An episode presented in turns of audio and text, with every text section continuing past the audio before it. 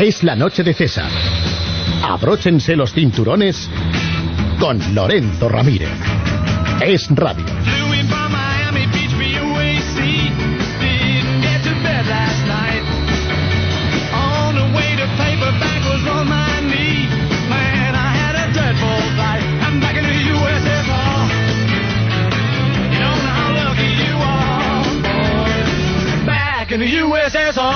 Hola, muy buenas noches. Esto es Radio y comienza la hora de la economía en Es, la noche de César.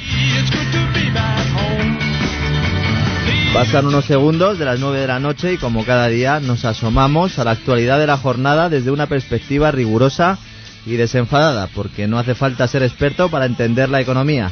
Solo es necesario retirar algunos cuantos velos y como por arte de magia, todo se hace más sencillo y comprensible. Eso es lo que no quieren algunos, que ustedes se enteren dónde va el dinero que sale de sus carteras. Les acompañaremos hasta las 10 de la noche, hora en la que cederé el micrófono a Mariano Alonso para que les traiga la tertulia de análisis político. Hoy sí que no se la pueden perder porque viene un trío de ases, María Blanco, Pablo Molina y Mario Noya.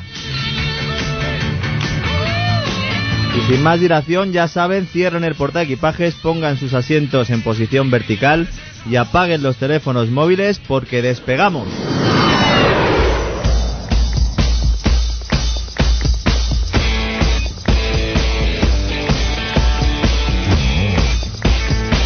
Al final los temores se han confirmado y cinco grupos de cajas de ahorros necesitan dinero de los contribuyentes si quieren superar la crisis económica sin que se produzcan quiebras o más intervenciones del Banco de España. El rescate será prorrogado hasta finales de este año y será necesario pedir más dinero a los inversores. Ya saben, el Tesoro Público intentará vender más papelitos a cambio de un interés que pagaremos quienes nosotros, nuestros hijos y nuestros nietos. ¿Cómo? Con más impuestos.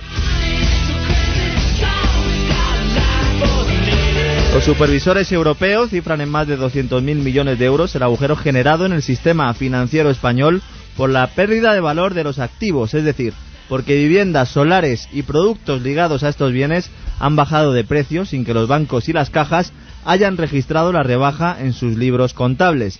Esto se llama ingeniería financiera, pero debería ser perseguido por el Banco de España. No solo la exposición al ladrillo es la culpable de este agujero, resulta que las entidades financieras han comprado la deuda que no querían los inversores, en muchos casos presionadas por, un, por el gobierno y en otras por voluntad propia con el dinero barato que les prestaba el Banco Central Europeo. Esta deuda ahora es peligrosa, es tóxica según los propios supervisores, porque nadie confía ya en la solvencia de las cuentas públicas españolas. Y aquí entra en juego la responsabilidad de las autoridades, ya que la labor del Banco de España es vigilar a las entidades para que cumplan con los criterios de solvencia necesarios para afrontar las recesiones.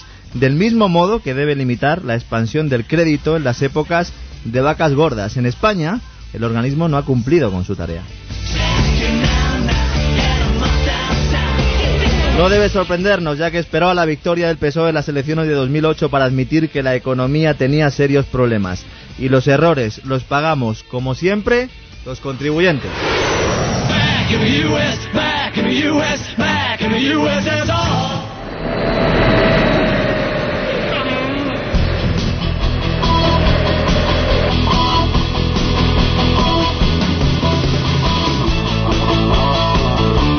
Hoy, como cada día, nos trae toda la actualidad de la jornada Gema Lizcano y Asier Rivera. Los bancos aprueban las pruebas de estrés pero las cajas necesitarán más dinero. Por fin se han publicado los resultados del examen que ha realizado Europa al sector financiero. Cinco grupos de cajas necesitarán más fondos públicos para cumplir con los criterios mínimos. Y Salgado tiene otros seis meses para dar dinero a los bancos y cajas de ahorro. La Comisión Europea valida la prolongación del Fondo de Reestructuración Ordenada Bancaria, es decir, las medidas españolas para inyectar fondos públicos en el sector bancario. Se podrá hacer hasta finales de 2010, como había solicitado España. Y los gobiernos regionales siguen gastando más de lo que ingresan. Las comunidades autónomas deberán devolver 5.500 millones de euros al Estado debido al desfase entre el dinero que recibieron en 2008 por anticipos y lo que han recaudado en realidad. Y los inversores pues se marchan de España, nadie confía en la recuperación a corto plazo. La política económica española provoca la huida de la inversión extranjera. Los fondos se desplomaron un 80% el año pasado.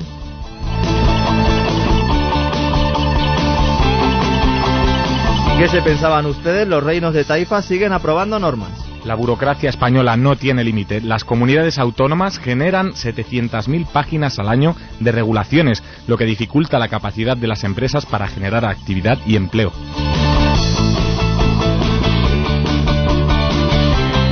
Y en Europa, Trichet no está de acuerdo con Estados Unidos. Hay que poner fin al despilfarro de los gobiernos. El presidente del Banco Central Europeo propone una subida de impuestos y un recorte en los gastos públicos en todos los países desarrollados. Asegura que es la única manera de superar la crisis de endeudamiento.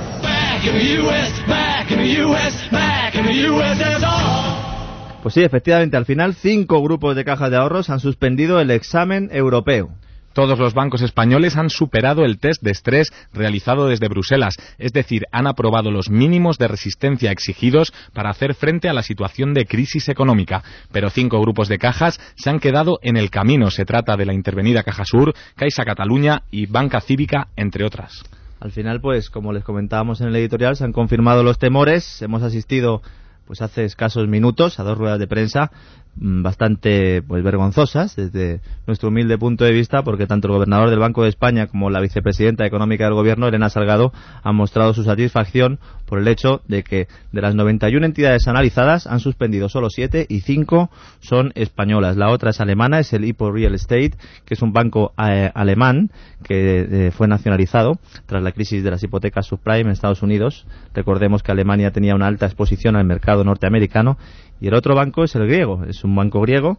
Eh, entonces, eh, mm, entendemos muy mal cómo el gobierno puede justificar eh, su satisfacción teniendo en cuenta que prácticamente pues el, país que está peor es España. Números, no queremos volverles locos con muchos números, pero tenemos que decir que Caixa Cataluña, Tarragona y Manresa van a necesitar mil millones de euros, un poquito más, pero mil millones de euros. Caja Sur, 208 millones.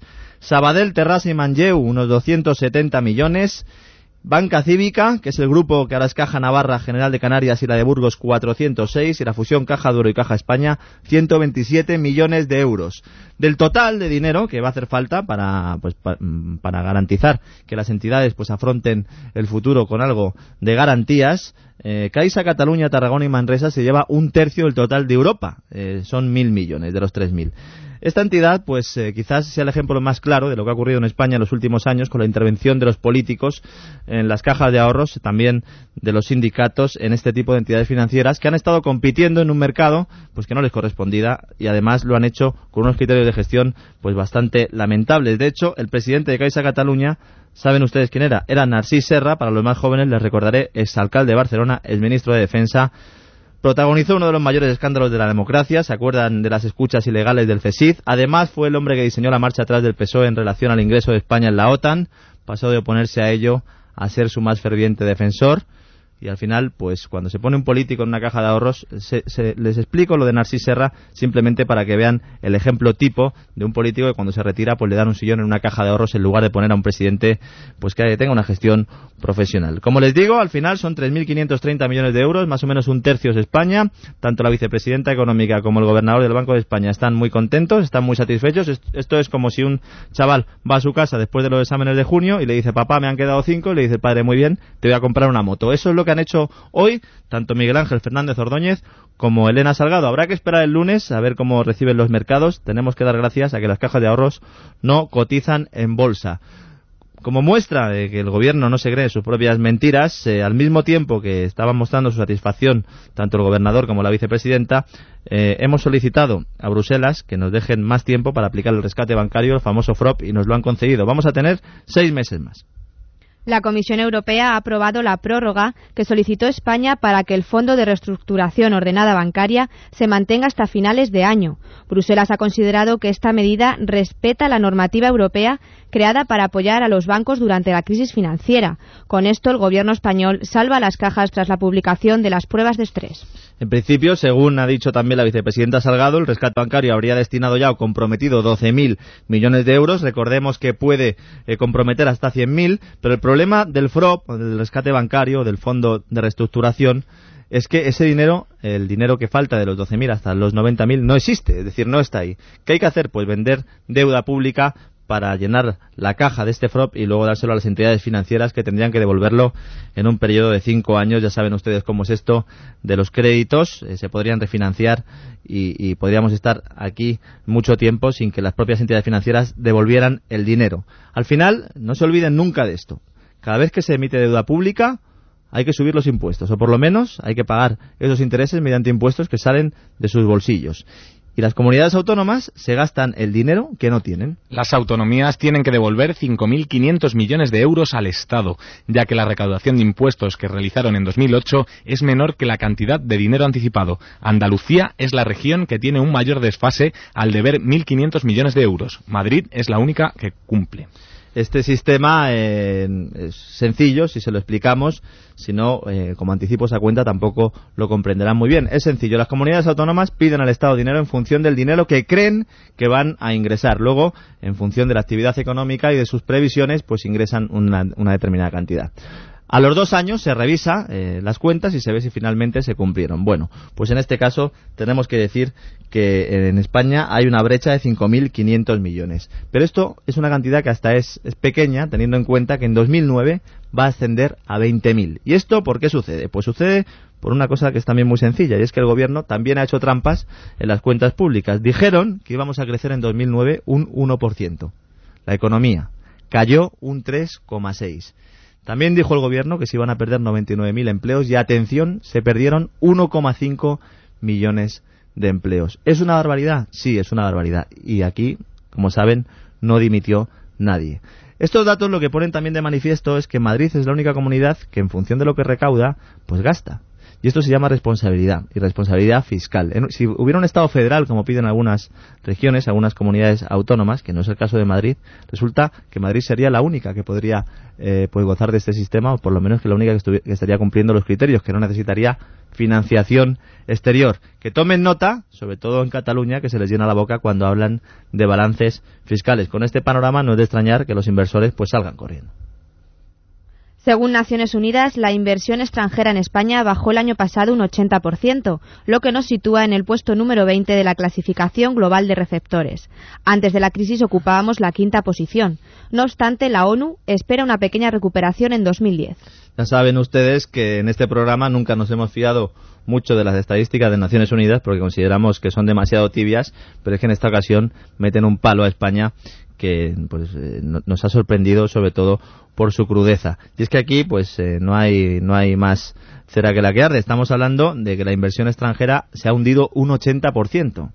Esto quiere decir que los inversores han decidido que España no es un país donde se deba invertir. Esto es algo normal, porque los únicos ya que creen que este sea un país donde se debe invertir, pues son los que asisten a los mítines de José Luis Rodríguez Zapatero o los que eh, ven las cadenas prisaicas que luego pasaremos a desglosar con Silvia Ribeiro. Somos el país rico que más tardará en salir de la crisis según todos los informes OCDE, Fondo Monetario Internacional y la propia ONU. Hay una desconfianza clara sobre el futuro de España. La falta de seguridad jurídica que se, se, constata con actuaciones como la del ministro de Fomento que rescinde contratos ya firmados con empresas. La reforma laboral que tampoco sabe, ha salido adelante todavía, llevamos muchos meses y yo diría incluso años eh, pues necesitándola y todavía no se sabe realmente en qué condiciones van a poder contratar los empresarios. Además, tenemos 17 sistemas normativos y tributarios, pues con este con estos mimbres pues pocos textos vamos a hacer y los inversores esto lo saben.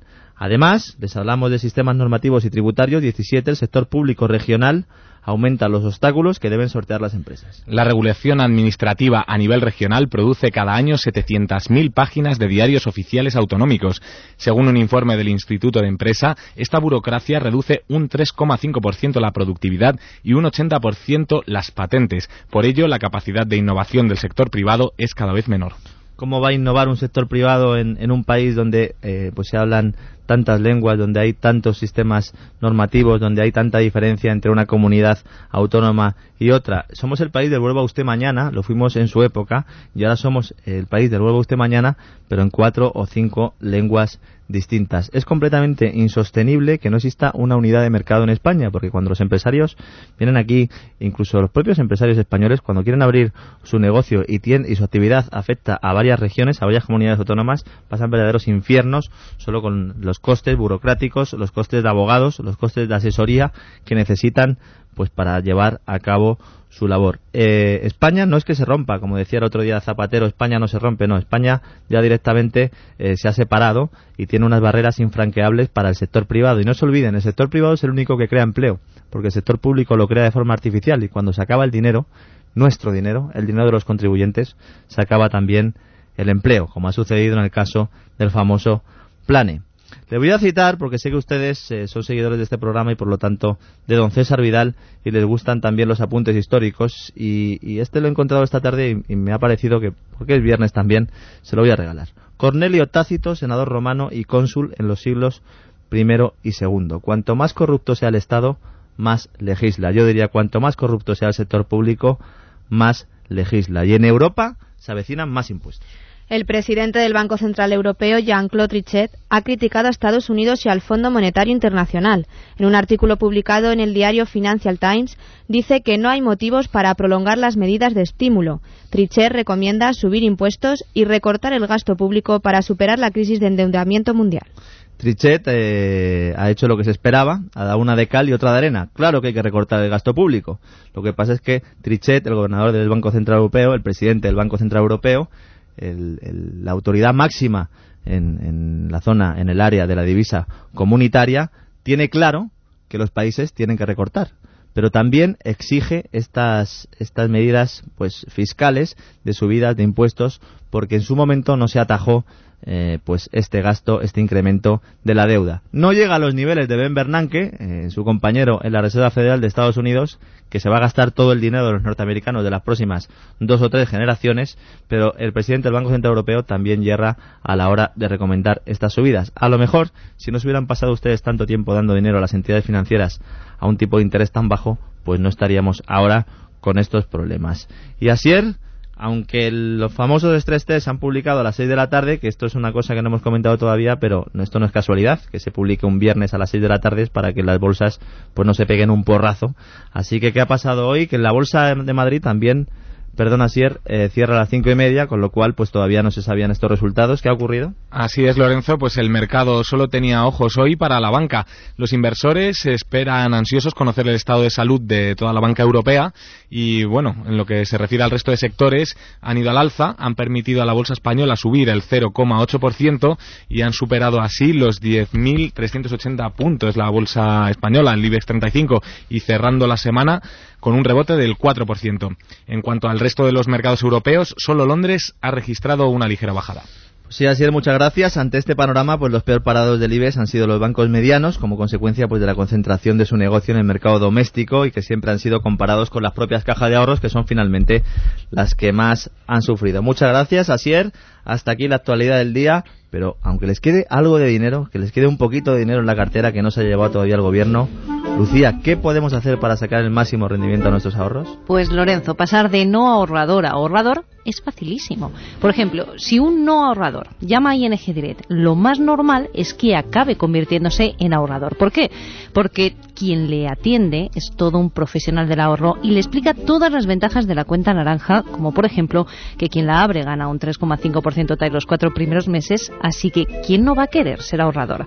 Abre ya tu cuenta naranja, llama al teléfono 901 20 22 20, 901 20 2220, entra en ingdirect.es o acércate a tu oficina ING, un gran banco que hace Fresh Banking.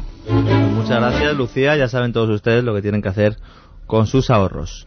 Y ahora conozcamos en qué se gastan nuestro dinero los políticos.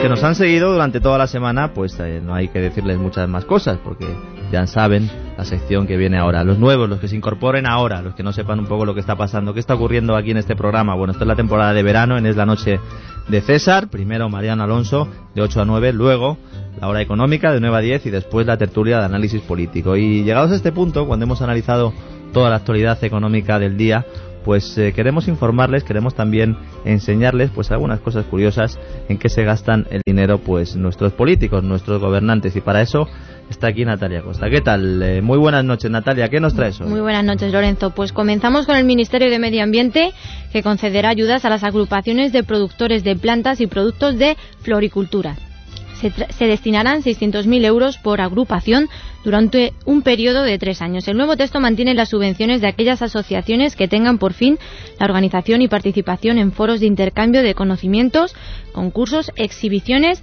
y ferias del sector de las de las plantas. Estas ayudas potenciarán la formación de profesionales junto con la producción y comercialización de flores. No sabía yo, Natalia, que el sector de las plantas estuviera tan mal y que tuviera que ser subvencionado. Atención, son 600.000 euros por agrupación. Yo entiendo, y, desde aquí también lo quiero decir para futuras eh, jornadas y para futuras eh, secciones, que los productores pidan este dinero. Lo que consideramos pues eh, muy criticable es que finalmente se lo conceda y más el Ministerio de Medio Ambiente, que es pues un pozo, un agujero de, de dinero por el que se van pues la mayoría de los fondos de los contribuyentes solo hace falta pues poner algunos ejemplos como los de la eficiencia energética, el ahorro eh, en los últimos meses a través del señor Sebastián y su repercusión en industria, porque no olvidemos que medio ambiente e industria trabajan juntos en la potenciación de las renovables. No sabemos si con estas plantas a lo mejor respiramos mejor o a lo mejor en el futuro pues también podemos llenar algún coche, ¿no? Con los biocarburantes, que es otra cosa que está muy de moda. Y hoy creo que me traes algo especial también. Pues sí, Lorenzo, como es viernes, te traigo un ejemplo de austeridad por parte del sector público. En un, en un intento desesperado por aligerar la abultada deuda de 70 millones de dólares, que arrastra Newark, una ciudad dormitorio de Nueva York, su alcalde ha anunciado un draconiano plan de ajuste municipal. Políticos ahorrando, no me digas Natalia, cuenta, cuenta. Pues el recorte va a ser tan extremo que el presupuesto para lo que queda de año y el próximo no se ha contemplado comprar papel higiénico para las dependencias municipales. El alcalde Cory Booker del Partido Demócrata lo justifica asegurando que todo contrato que vaya destinado a cubrir las funciones principales de la ciudad, como garantizar la seguridad en las calles, los bomberos o las cosas que mantienen la ciudad a flote, será retirado. Pues esto, Natalia, sí que es un ejemplo. Empezamos la semana pues repartiendo a diestro y siniestro, pues, eh, porque hay mucho desfalco y hay mucho despilfarro, más bien despilfarro que desfalco de fondos públicos, y ahora sabemos que hay sitios donde se da ejemplo. Es fundamental cuando se pide austeridad a los ciudadanos y cuando se acometen, eh, pues sobre todo rebajas de sueldos de los funcionarios, cuando se castiga a los pensionistas, cuando no hay fondos para la ley de dependencia, pues eh, dar ejemplo y aprobar planes de ajuste en los que solo lo indispensable pues eh, sea cubierto con fondos del Estado. Basta ya de derroches y despilfarros en los consistorios españoles. Basta ya de derroches y despilfarros en las comunidades autónomas. Y al gobierno ya no se lo pido, Natalia, porque es que no lo van a cumplir, Natalia. No merece la pena. No merece la pena. Por cierto, ¿a quién vamos a recetar hoy de Memory? Pues sí, Lorenzo, vamos a recomendar de Memory al presidente de Venezuela, al señor Hugo Chávez, por no responder a las demandas de Bogotá sobre la presencia de terroristas colombianos en el país. Bueno, señor dictador, en este caso, ¿no? Colombia mostró este viernes en Washington fotos y vídeos y entregó coordenadas de campamentos armados con las que sustentó las denuncias de presencia de los terroristas de las FARC y del Ejército de Liberación Nacional que van a matar a Colombia y luego se refugian en Venezuela con la ayuda del gorila rojo. Así que nada, le recomendamos de Memory porque tiene fósforo, tiene taurina y es un complemento alimenticio ideal para acordarse de todo, incluso de lo que es la democracia y de cumplir con las leyes internacionales. Hasta aquí la primera parte de esta hora de la economía. Espero que estén disfrutando del vuelo. Una pequeña pausa publicitaria. Enseguida estamos con todos ustedes. Abróchense los cinturones con Lorenzo Ramírez.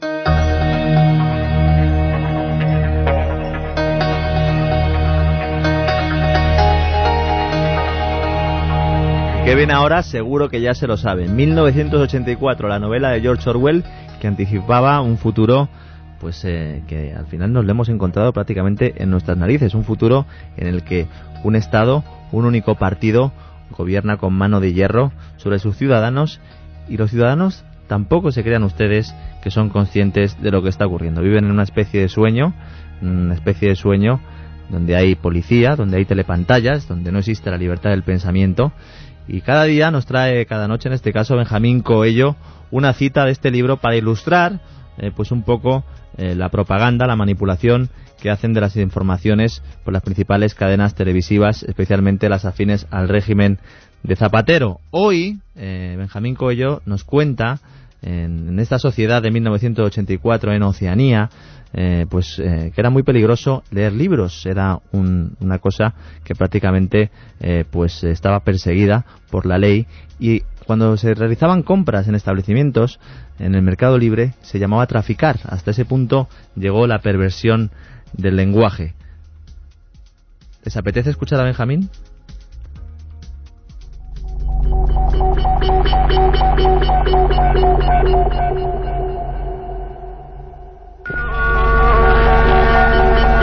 Era un libro excepcionalmente bello, su papel, suave y cremoso, un poco amarillento por el paso del tiempo, por lo menos hacía 40 años que no se fabricaba. Sin embargo, Winston suponía que el libro tenía muchos años más. Lo había visto en el escaparate de un establecimiento de compraventa en un barrio miserable de la ciudad. No recordaba exactamente en qué barrio había sido, y en el mismísimo instante en que lo vio, sintió un irreprimible deseo de poseerlo.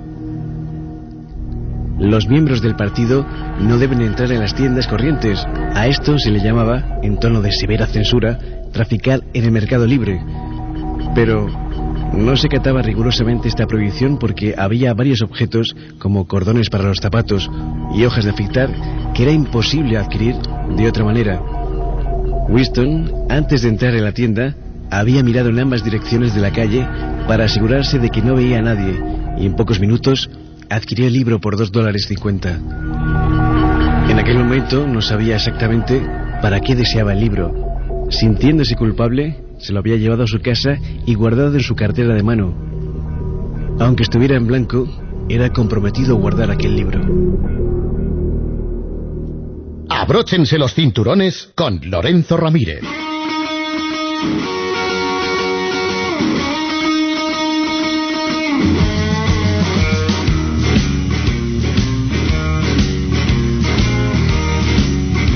Estamos aquí, ya está aquí Silvia Ribeiro, el azote de los medios. Muy buenas noches, Lorenzo. Silvia, tú en lugar de abrocharte el cinturón te lo quitas, pero para repartir. Látigo, directamente, ¿Eh? como que si me quito la correa, ¿no? Tienen miedo ya algunos. Eso dicen por ahí. Yo sé que además de uno está ya eh, barruntando si cambiar la parrilla para la semana que viene, porque es que estamos aquí haciendo un diagnóstico de los principales medios frisaicos. La verdad es que la secta se lleva la, ¿Ha dicho la secta? Mm, Se te ha escapado. Será la sexta, ¿no? La sí, sexta. sí. Pero cuestión de pronunciación, como pues, bueno. Esa cadena de televisión, eh, la verdad es que nos está dando pues eh, muchas joyas. Eh, lo intentamos ver desde un punto de vista pues con humor, ¿no? Porque eh, es, si, lo, si lo analizamos desde un punto de vista serio, pues al final nos vamos a liar a palos. Eso sí, les recomendamos siempre que no, la, que no vean esta cadena y que nos escuchen a nosotros, porque nosotros se lo contamos. Silvia, ¿qué, ¿qué, nos traes hoy? Te propongo seguir analizando el décimo aniversario de la llegada de Rodríguez Zapatero a la Secretaría General del Partido Socialista. Todos los medios hemos dedicado horas y horas para retratar al presidente desde sus comienzos hasta lo más inmediato. La sexta no es menos y ha querido recordar a sus telespectadores ese momento. Fíjense contra quién tuvo que luchar el aguerrido y entonces candidato del Partido Socialista. Han pasado ya 10 años desde aquel día en el que Zapatero ganaba por nueve votos a José Bono, al aparato del partido y también a varios grupos de comunicación. Ya sabemos que cuando no se puede decir nada bueno de alguien o nada malo, los más ignorantes recurren o al halago o al insulto relacionado con lo físico. En la cadena de Rouras han tenido que conformarse con recordar cómo eran y cómo son los cuatro candidatos a la Secretaría del Partido Socialista. Zapatero, antes ZP, Lorenzo ahora ya no le gusta que le llamen así, José Bono, Matilde Fernández y Rosa Díez. Aunque al hablar de la dirigente de Unión Progreso y Democracia han caído, no podía ser de otro modo y solo en la sexta, en el insulto y en la mentira. Rosa Díez desertó del Partido Socialista para formar su propia formación política. Es secretaria general de UPyD y diputada en el Congreso, donde ahora ha olvidado sus años de estrechas alianzas con el PNV para defender sus nuevos y furibundos principios de españolidad. Otra que ha olvidado los principios del Partido Socialista es eh, la madre de la señorita ET, es decir, de la interplanetaria Leire Pajín, pero claro, a ella no le dicen nada, Lorenzo. Furibundos. Ahí, Furibundos. para ser un informativo, yo creo que a nuestra compañera se le ha escapado el adjetivo porque no creo que lo llevara escrito, ¿verdad? Me imagino que no, quiero pensar que no. O sea que los principios de españolidad es algo que no corresponde al Partido Socialista Obrero Español, pues eh, que quiten por la E de español al final, que se quede en Partido Socialista Obrero, pero es que perdona Silvia, me he dado cuenta que tampoco es un partido obrero, es que se quede en Partido Socialista, que en realidad es un partido comunista, PT, partido totalitario. ¿Qué te parece? Perfecto. Siempre Pues aprendiendo contigo, Lorenzo. Pues ya saben, asesores de Ferraz, eh, cambien el logo, el puño lo pueden dejar la rosa, pero yo creo que lo mejor es que la quiten. En la sexta han hurgado en el pasado y en el presente de Rosa 10, pero no en el de Pepe Bono ni en el de Zapatero, claro. Podían salir malos olores que nos podrían recordar muy parecidos a los de las cuadras de caballos. Para ellos, todos son palabras buenas e incluso piropos. Zapatero tenía entonces 39 años, ahora a punto de cumplir los 50, lo único que ha cambiado prácticamente es su forma de peinarse. Como presidente tiene más canas y está algo más delgado. Bono está, sin embargo, algo más rejuvenecido. El ahora presidente del Congreso tiene más pelo y menos kilos. Pues ya lo sabe el señor Bono, cuando se recupere de su ruptura matrimonial, igual encuentra pareja. Se ponía hasta nerviosa. Un análisis en profundidad. El señor Zapatero solo ha cambiado la forma de peinarse. Muy bien, pues yo no sé en qué país han estado en los últimos años estos, estos eh, iba a decir periodistas, venga, sí, voy a decir periodistas. Bueno, pobrecito presidente, la sexta están indignados porque mientras el Partido Socialista celebraba ayer en Ferraz la Super Party, que diría él en inglés que esto le encanta, es una super fiesta de agradecimiento a ZP, en el Partido Popular le echaban en cara lo mal que lo ha hecho durante todo este tiempo. Destacan los socialistas que el presidente sigue en el camino tras recoger un partido completamente destrozado. El Partido Popular, sin embargo, aprovecha hoy esta celebración para hacer su particular balance de la gestión del gobierno socialista. no ha tomado las medidas adecuadas para ayudar a España a salir de la crisis económica y que nos ha sumergido en la peor crisis no solo económica, sino también social e institucional de la historia reciente de nuestro país. ¿Y qué esperaban en la cadena de Roures? Que el Partido Popular les felicitase por habernos metido en esta crisis. Por cierto, entre las palabras de la presentadora y las declaraciones de María Dolores de Cospedal, casualmente a modo de publicidad subliminal se ha escuchado José Luis Rodríguez Zapatero. Lo que pasa es que, Silvia, yo no sé si esto ya es positivo o negativo, porque a lo mejor uno en cuanto escuche José Luis Rodríguez Zapatero se calienta y sale corriendo. Eh, la cadena de Raures ya sabemos para quién trabajan y yo creo que una vez más ha quedado claro. De todas maneras, la señora Dolores de Cospedal, pues que se tape un poquito porque, claro, porque con la que está cayendo en Caja Castilla-La Mancha, pues... eh, Que se me, me encantó precisamente una de sus últimas vacaciones, hizo una rueda de prensa en la que salía haciendo unas declaraciones, eh, pues prácticamente saliendo de la piscina. Eh, sí, le faltaba la caña en la mano, pero bueno, también hay que tener en cuenta que también en Dos Hermanas se formaron una buena fiesta estos del PP con Soraya bailando a ritmo de, de chunda chunda, que dirían Chunda, algunos, chunda. ¿no? Muy bien, bueno, seguimos. Cuatro. También ha honrado a su presidente, no al de la empresa, entiéndanme. La memoria histórica, sin embargo, de hace 10 años, los 10 años que lleva el secretario de secretario general eh, Rodríguez Zapatero, les ha jugado a los de prisa una muy mala pasada. Me gusta, como en la vida en general, que la gente esté dispuesta a aprender. Yo estoy dispuesto a aprender y a escuchar. Se, se supone, dice que sabe escuchar y que quiere aprender. Yo creo que este hombre tenía tapones en los oídos cuando todo el mundo le estaba diciendo que viene la crisis, que viene, que ya está aquí la crisis, que ya está pasando y él sigue sin enterarse. Pues él quería aprender, de hecho por eso le pidió a Jordi Sevilla a ver si le podía dar unas clases en un de par de tardes. ¿Sabes lo que hizo al final con Jordi Sevilla? Darle una patada en el trasero y ahora Jordi Sevilla Se la devuelve. está desde su blog pues prácticamente todas las semanas eh, eh, pues dándole caña al presidente. De hecho está en lo que llaman ahora el sector crítico, que el otro día vi en un programa de televisión a la ministra Trujillo, también en el sector crítico, ¿Sigue viva?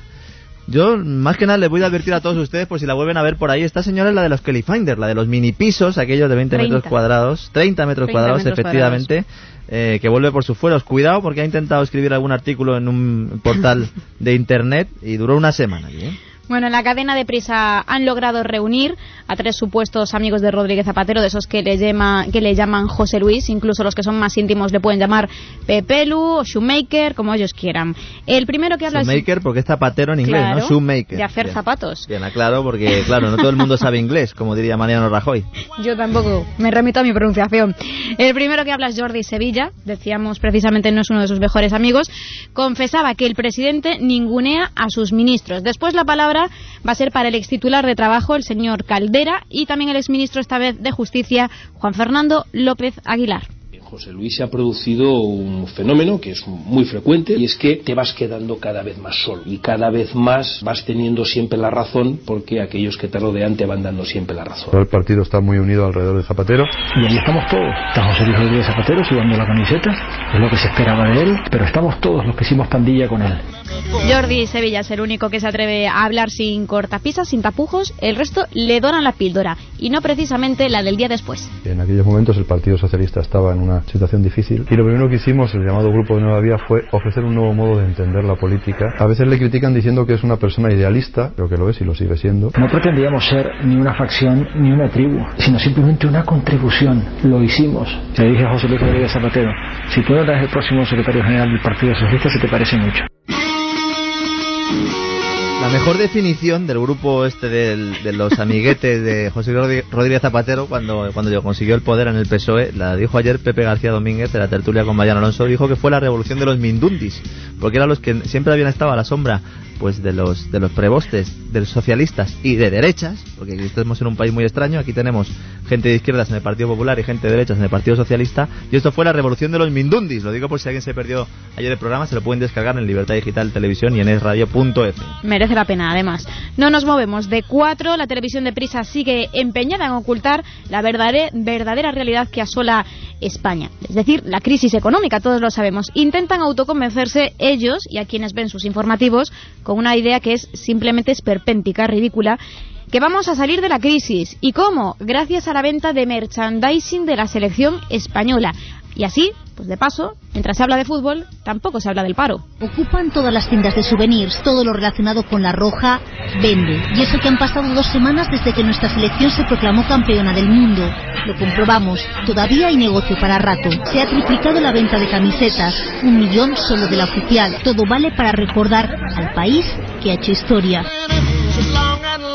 Bueno, pues nada, abran sus botellas de champán, porque aunque tengamos una tasa de paro del 20%, aunque tengamos un déficit del 10%, el Producto Interior Bruto, aunque hoy mismo hayan suspendido cinco cajas los exámenes de Bruselas, se están vendiendo 3 millones de camisetas de la roja. ¿Cómo que de la roja? Será de la selección nacional, claro, como cuatro también es la roja, pues al final emplean pues cuatro minutos, eh, que es más o menos lo que dura la información, no se la hemos puesto aquí entera, de los 20 que dura prácticamente el telediario, para esto. Pues nada, eh, sigan ustedes no poniendo cuatro en sus televisores porque fíjense lo que se pierden. No te asustes ahora, pero vamos a poner ambiente de viernes, ambiente de fin de semana.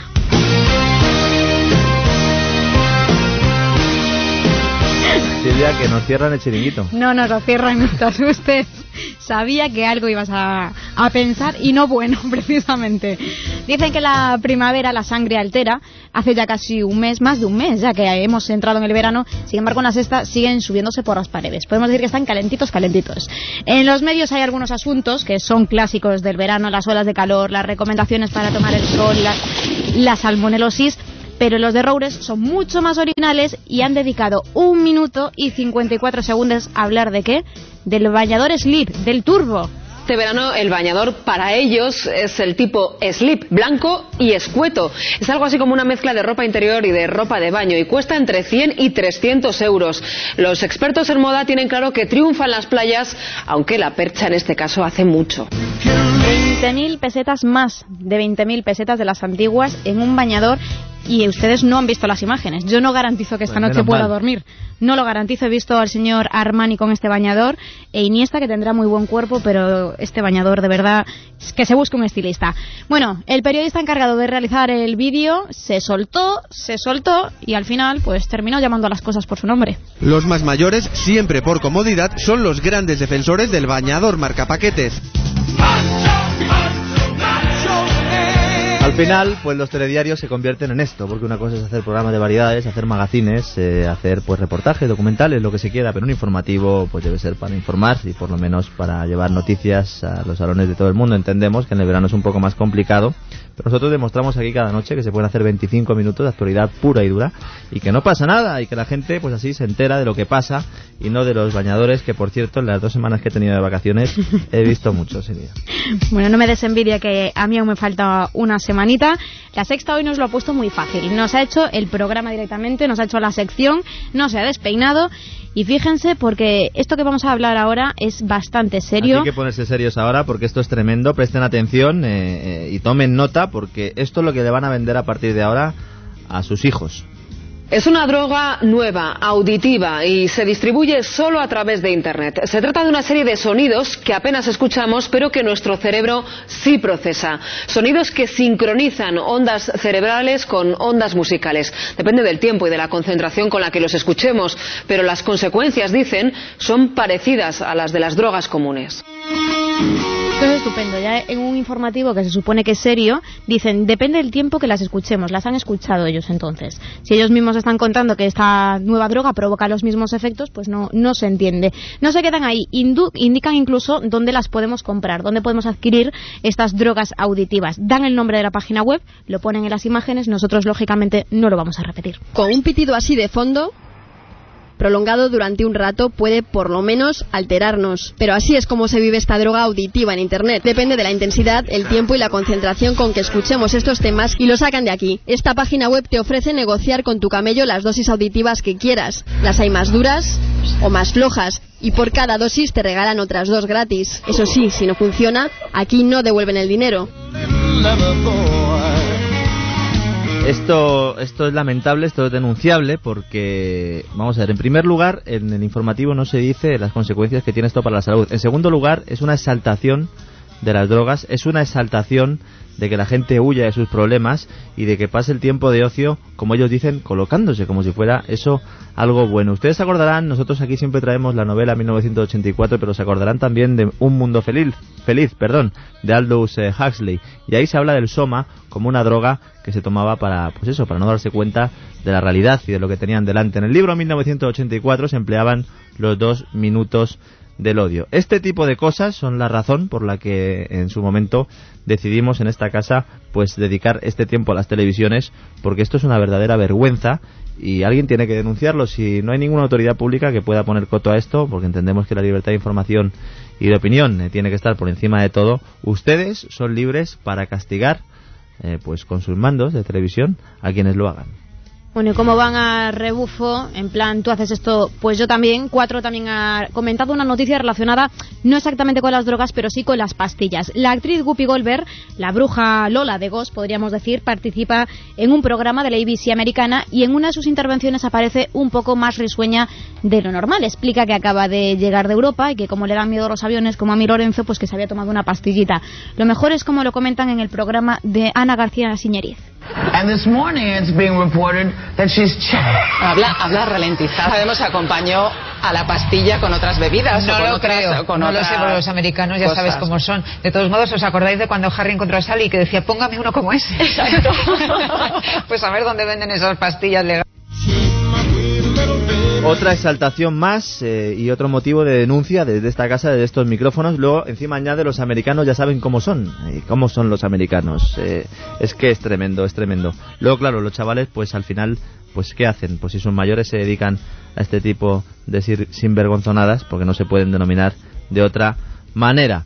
Muchas gracias Silvia, hoy hemos empezado fuerte, hemos empezado con humor, pero también hace falta ponerse serios de vez en cuando. La dipesina, ¿a quién se la vamos a recetar hoy? Pues ya que le gustan las pastillas, se le vamos a recomendar a la señora Ana García Siñeriz, que además estas son naturales. Fucoxantina del laga guacame, café y té verde, té de jabal, cachofa, guaraná y banaba. Ayudan además a mantener el tipo, porque eliminan la grasa blanca que se acumula en la zona del abdomen y además impide que reaparezca. Para que sean más efectivos, o sí, les recomendamos que practiquen un poquito de ejercicio físico y que lleven una dieta equilibrada. Si quieren probarlo, acérquense a cualquier farmacia o para farmacia. Pues muchas gracias Silvia y cuando faltan 15 minutos para las 10 de la noche, última pausa en este vuelo económico en Es la Noche de César antes de que venga Mariano Alonso con la tertulia de análisis político. Una pequeña pausa y enseguida estamos otra vez con ustedes. En Es la Noche de César, abróchense los cinturones con Lorenzo Ramírez.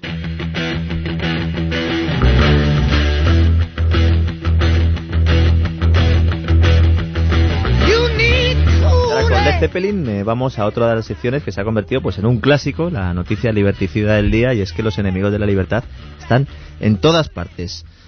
también dentro de España, como ustedes bien saben. Alba Garavito, buenas eh, noches. Buenas noches, Lorenzo. Hoy traes, hoy traes tela que cortar porque CIU pide multar a los taxis, atención, que lucieron la bandera de España tras el triunfo de la selección española de fútbol. Según ha publicado La Voz de Barcelona, este jueves durante la sesión plenaria del Consejo, de la Entidad Metropolitana de Transporte, CIU ha instado a imponer sanciones a los taxistas que celebraron el triunfo de nuestra selección luciendo las banderas de España en sus vehículos por las calles de Barcelona, por las calles de la ciudad condal. El grupo nacionalista afirma que según dicta el reglamento del sector existe la prohibición de lucir elementos no autorizados. Además, se advierte de la peligrosidad, peligrosidad que esta actuación puede representar para el resto de los vehículos que circulan por la vía pública. Es decir, que si los ciudadanos libremente quieren sacar la bandera del país donde viven por los balcones, les molesta a los nacionalistas. Si quieren ver un partido de fútbol de la selección de su país en pantallas gigantes, eh, pagadas con sus impuestos, no se olviden, les molesta a los nacionalistas. Si van los chavales a un campamento de verano, no les dejan ver el partido y encima les dicen que ha ganado Holanda. Y si un taxista quiere poner la bandera, resulta que es peligroso. Ustedes sí que son peligrosos, señores de CIU. Y ya poco a poco la gente, incluso en Cataluña, les va calando. Muchas gracias, Alba, y enseguida ya estamos otra vez con Silvia Ribeiro y la agenda.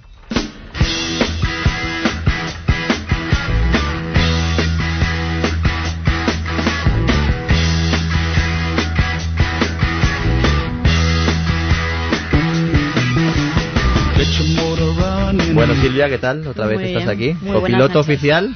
Bueno, no me ¿Eh? llamas salvaje hoy. Mm, nacida para ser salvaje, born to be wild, nacida para ser salvaje. Antes te he dicho que eras el azote. Quería ¿eh? que me lo dijeses, porque Sí. de los salvajes es de los que te voy a hablar Ah, ahora. que lo tenías preparado. Sí, claro. Ah, bueno, pues Digo, esto es lo que ver. tiene, esto es lo que tiene el directo, que al final no me entero. A ver, Silvia, ¿qué me traes hoy? Nada, te voy a comentar lo que pasó ayer en la fiesta que celebraron en Ferraz. Sabes que los amigos, la Cuchipandi de Zapatero, les prepararon un vídeo donde recogían algunas de las frases más célebres, te recuerdo algunas, con tu forma de ser y de gobernar. Ahí es nada. Con todo tu talante. No podía faltar o con la España que nos merecemos. En crisis, debe ser. Pero de todas, la que a mí más me ha gustado es esta, defendiendo la alegría. ¿No les suena? defender la alegría como una trinchera, defenderla del caos. Efectivamente es la canción que los artistas de La Ceja, estos salvajes, dedicaron a Zapatero en el año 2008. Entre ellos no pueden faltar, son los grandes clásicos Joan Manuel Serrat, Joaquín Sabina y Miguel Bosé. días breves Don César Vidal limita ya perfectamente a Serrat, no me voy a aventurar. ¿Algún evento al que puedan acudir nuestros oyentes, Silvia? Pues yo propongo ir al cine este fin de semana porque ahora con el calor apetece poco salir de casa y en las salas de cine normalmente hace bastante fresquito. A veces incluso podemos decir que se pasan con el aire acondicionado. Hoy ha llegado a los cines españoles Pesadilla en el Street y quien su protagonista Freddy Krueger. Una buena oportunidad para volver a la infancia o a la juventud de cada uno recordando la primera cinta protagonizada por el monstruo y que se estrenó en 1984. Por cierto, el miércoles se estrenaba aquí también en España Toy Story 3 La Gran Evasión, se lo contamos en este programa y en solo un día, Lorenzo, imagínate si es buena la cinta, consiguió recaudar más de un millón de euros. Pues eh, yo voy a ir a verla porque además eh, Juanma. Juanma esta mañana, en la mañana de Federico, pues eh, ha dicho que es la película de esta temporada y habrá que ir a verla. Y también habrá que irse de viaje y además de llevar a los chavales al cine, pues te los tendrán que llevar de viaje también ustedes también, ¿no? Que disfruten, aunque hayan suspendido alguna, como nuestras cajas de ahorros. Así que Lucía, ¿dónde nos vamos de viaje? Pues precisamente para todas las familias con niños tenemos información muy interesante porque el corte inglés nos propone que disfrutemos del verano con los niños gratis. Relájese con sus hijos en un balneario o un hotel con spa contemplando, por ejemplo, un atardecer en la montaña o dando largos paseos por la playa. ¿Dónde puede encontrar más información? Muy fácil, en cualquier agencia de viajes el corte inglés, en el teléfono 902-400-454, 902-400-454 o en www.viajeselcorteinglés.es, empresa patrocinadora de Barcelona Go Race. Muchas gracias, Lucía. La verdad es que dan ganas de volverse a irse uno de vacaciones, pero yo me voy a quedar aquí hasta que vuelva don César el día 6, eh, al pie del cañón. Pero antes, eh, bueno, pues eh, quiero decirles, antes de irme en el día de hoy y antes de terminar esta aventura económica, ha sido una semana larga, desde aquí quiero dar también todas las gracias a nuestros oyentes porque se han portado muy bien con nosotros. Ya vamos con la sintonía de la prensa económica y a conocer qué va a pasar, ¿no? Mañana en los kioscos, Asier. Buenas noches a todos. Así es, eh, Lorenzo. Vamos a, adelantar que lleva expansión mañana. Eh, abre su impresión en papel con las siguientes titulares. La banca española obtiene buena nota en el examen. Por otro lado, el juez impone a los Salazar una fianza de 360 millones y Brasil restringe la entrada de holdings españoles en su territorio.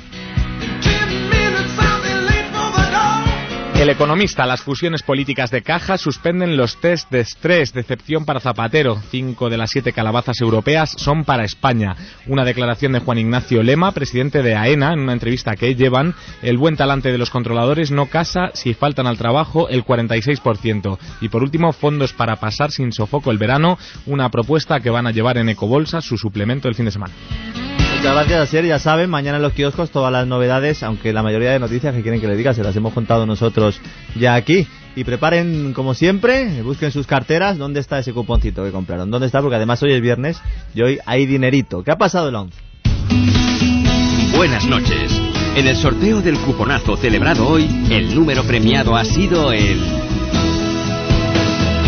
91.612 91612 serie 50050. Recuerda, mañana tienes una nueva oportunidad con el cupón fin de semana de sábado. Buenas noches y buena suerte.